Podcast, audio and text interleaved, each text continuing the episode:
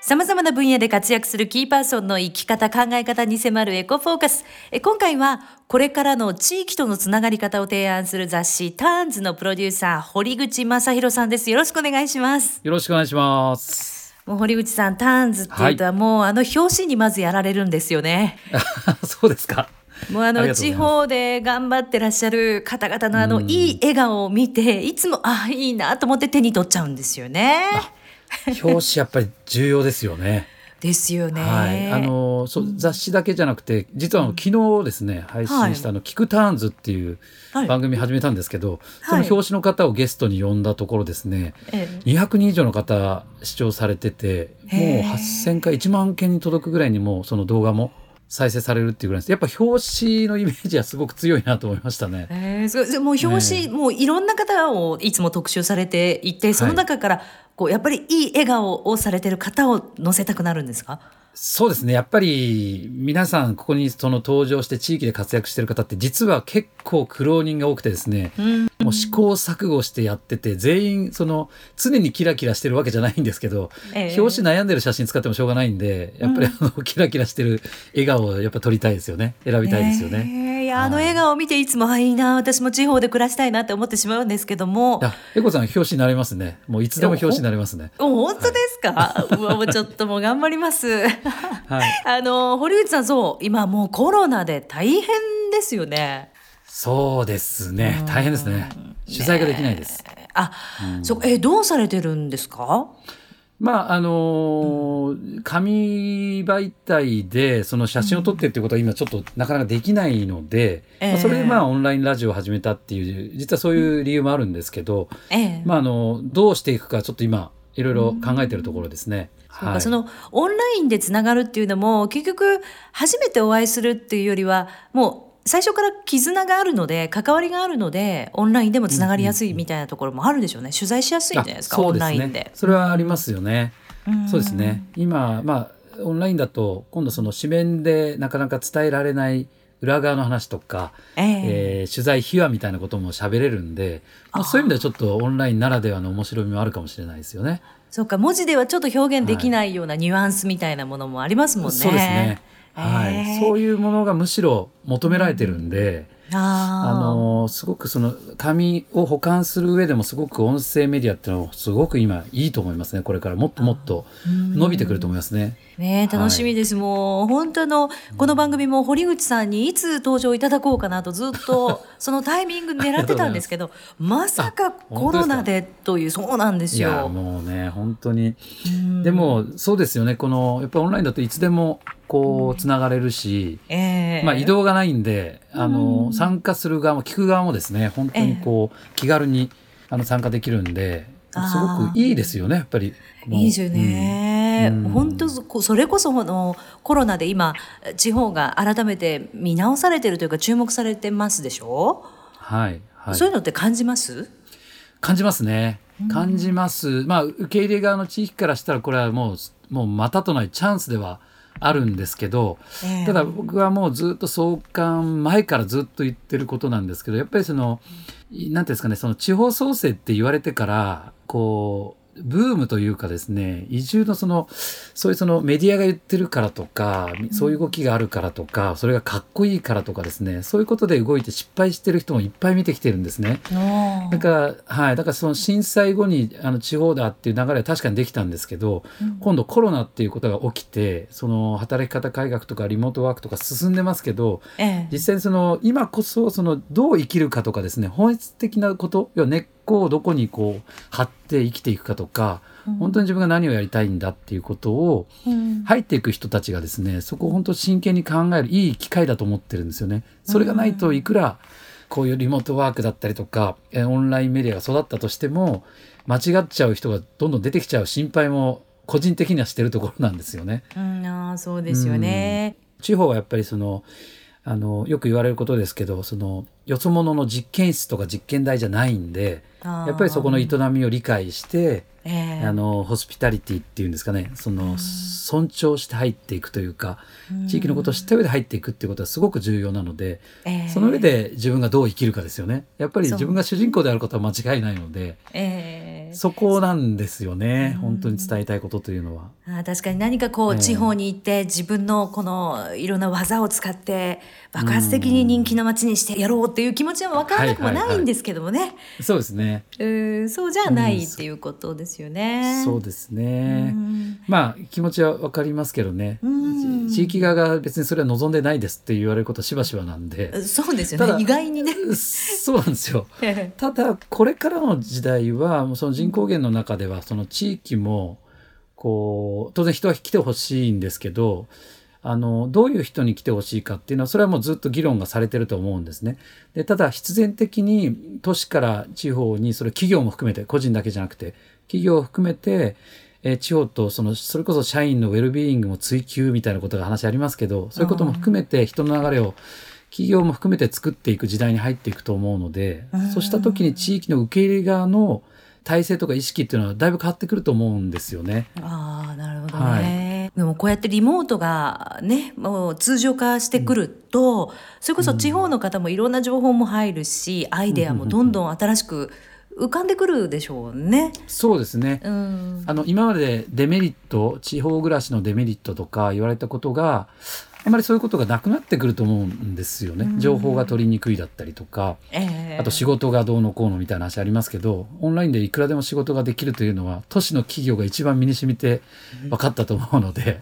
ちょっと気づいちゃいましたよね、皆さん、ね。気づいちゃいましたね。ね。はい。もう高い家賃払って、集まる必要なかったぞっていうことに、ね、経費も、経費も浮きますしね、それで。本当にこれはどもうね本当大きく社会が変わっていくのかなという感じもするんですがあの実は4月に発行された今回のあの、はい、タンズさんのテーマが多拠点居住と新しい働き方っていう。はいはいはい。これあの多拠点居住って皆さん憧れてるし私も憧れてはいるんですけども、うん、あの金銭的な余裕と時間の余裕がないとできないのかなと思うんですけど現実どうなんですか、うんうん。うんそうです。今の段階だとやっぱりその、生きていくためにはそのベーシックインカムというかお金ですよね、収入の部分っていうのをすごい考えていくとその多拠点今回取材した方々もそうなんですけど、その都市特に東京に一つ拠点を持っていてそこでちゃんとビジネスができている人が若干多いのかなっていう印象はあるんですよね。えー、でただやっぱりそのそれでも、えー、拠点はそこにあるとしても今皆さんリモートでもう一つの方の地域と郊外とかですね地方でずっといらっしゃる方が今の段階ではすごく多いので、えー、あのそこの部分のデメリットみたいなのはこれからもっともっとなくなっていくんじゃないかなと思ってますね。でおお金の部分もやっぱり余裕があるからっていうふうに思いがちなんですけどえっと、いろいろと皆さんのお話を聞いてるとやっぱり最低限必要なお金の計算っていうのを皆さんちゃんとできていてあのえそこからいろんなものをこう考えて仕事を作っていかれてる方が多い気がしますね。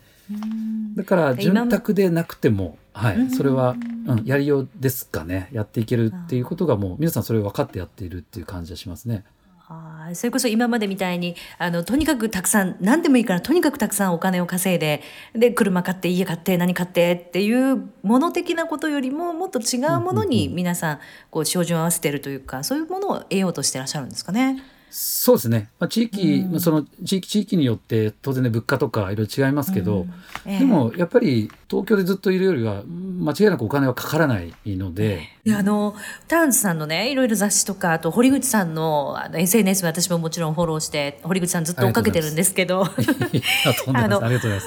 アドレスっていうね、あの、多拠点居住の、これあの、定額で住み放題のいろんなところに拠点があるみたいな、これっってどういうものなんですか？あ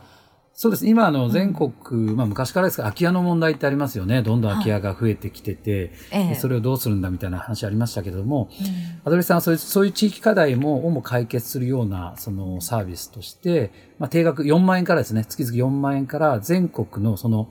空き家住み放題っていうサービスなんですね。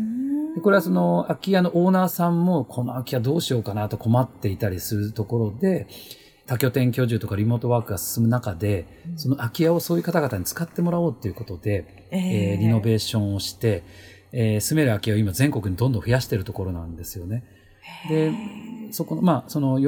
定額4万円からっていうことですけど、これはその敷金、礼金とか、初期費用一切なしなんですよ。で、光熱費も全部含むえ、はい含まれるんですか？含まれるんです込みなんです。それすごいですよね。そうなんです。それでいて、あの、ヤモリっていうですね、そこの家の管理人がいて、そこにすごいこだわっていて、そのヤモリになれる人、まあ、そのなる方っていうのは、やっぱり地域のことをすごくこう、愛していて、地域を精通してる方がヤモリになってるので、そこに入るその、えっと、会員さんですね、アアドレスさん登録した会員さんは、そのヤモリさんから地域のことを知ることもできるし、えっと、いろんなその地域との関係性を作っていくこともできるんですよね。うん。だこれはすごく今の時代に合ったサービスだなと思って、あの、えー雑誌も読んでいただいたと思うんですけど、まあ、ターンズとしても業,、あの業務提携をしてですね、ええ。あの、はい、ターンズ経由で申し込んでいただくと、年間購読がついてくるというですね、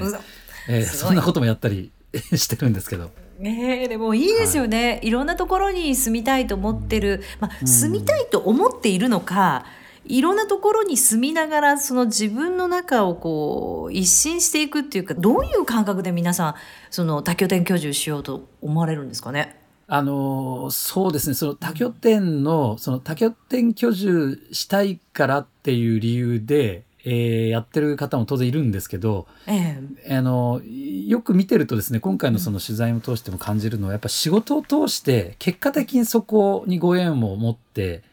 行ったっていうケースが多いですよね。なんか好きな地域でえーやるというのもあるあるんですけどそ当然好きな地域ってことは、まあ、ただ単にその観光で行って好きだっていうことではなくてやっぱりそこにあの自分の好きな人がいてまた会いに行きたい人がいたりとかやっぱそういう意味での好きっていうところ、だってあとはその仕事の仲間のご縁であのこんなことやってるからここでもちょっとやらないみたいな声がかかってっていうその、えっと、仕事があって結果多拠点になったっていうそんな人も結構多いですよね。あなるほど確かにその都市部だけではなく地方にも自分の活躍の場があると感じると行きやすいですしそうなると日本全国、うんまあ、変な話どこでもいいっていうことですよね。そうですね。だから、これからその受け入れ側の PR の仕方も多分変わっていくと思うんですよね。その唯一、はい、ここ絶対移住しなさい、定住しなさいっていうプロモーションは、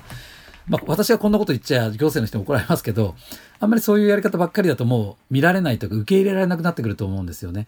多拠点とかそのリモートワークとかこういうアドレスさんみたいなサービスが出てくると、ええまずその拠点に選んでもらえるようなあのプロモーションっていうかですね、はあそういうことが多分必要になってくると思いますね。じゃあもうあの移住できるためのそのお家を建ててお待ちしてますから家族みんなで移住してくださいというプロモーションじゃもうなくなってくるってことですよね。そうですね。ええ。まああのそそれも確かに大事な要素ではあると思うんですけど、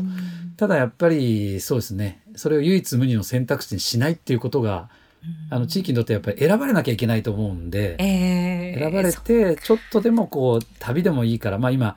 あの美獣って言葉あるんですけど、田中美獣？祐介さんっていう方が美獣微微妙の美に住むはい美獣と、これはあの、ふるさとじゃなくてゆるさとっていう考え方で、まあ、ちょっとしたその関係性を作っていく旅みたいなもんなんですよね。終わりがない旅っていうんですかね。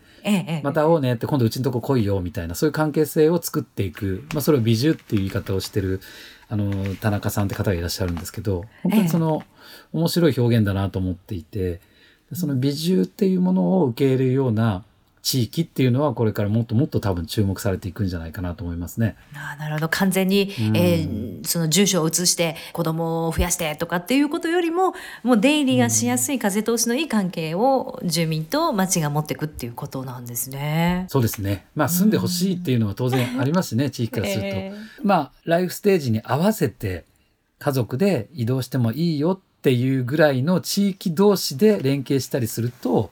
すごい面白いと思うんですよね。うん、そういうそのえー要は近隣の市町村の連携っていうそのそういう意味での広域連携じゃなくて、ええ。全然その違うところもうエリアが、あの奥三河とか奥飛騨とか奥つながりでっていうねあ。のそういうことを提唱しているような、はい。あのお話もありますけどね。すごい面白い構想だなと思いますけど。うん。なるほど。あの、タンズさんでね、あの、いろいろこう、堀内さんは取材されてるんで、いろんなことをご存知だと思うんですが、次回もですね、またお話を伺いたいんですけれども、えー次回はですね、この雑誌ターンズの誕生のきっかけのお話でありますとか、えーはいもっともっと深くお話を伺っていきたいと思いますので、よろしくお願いいたします。雑誌ターンズのプロデューサー、堀口正弘さんでした。ありがとうございました。ありがとうございました。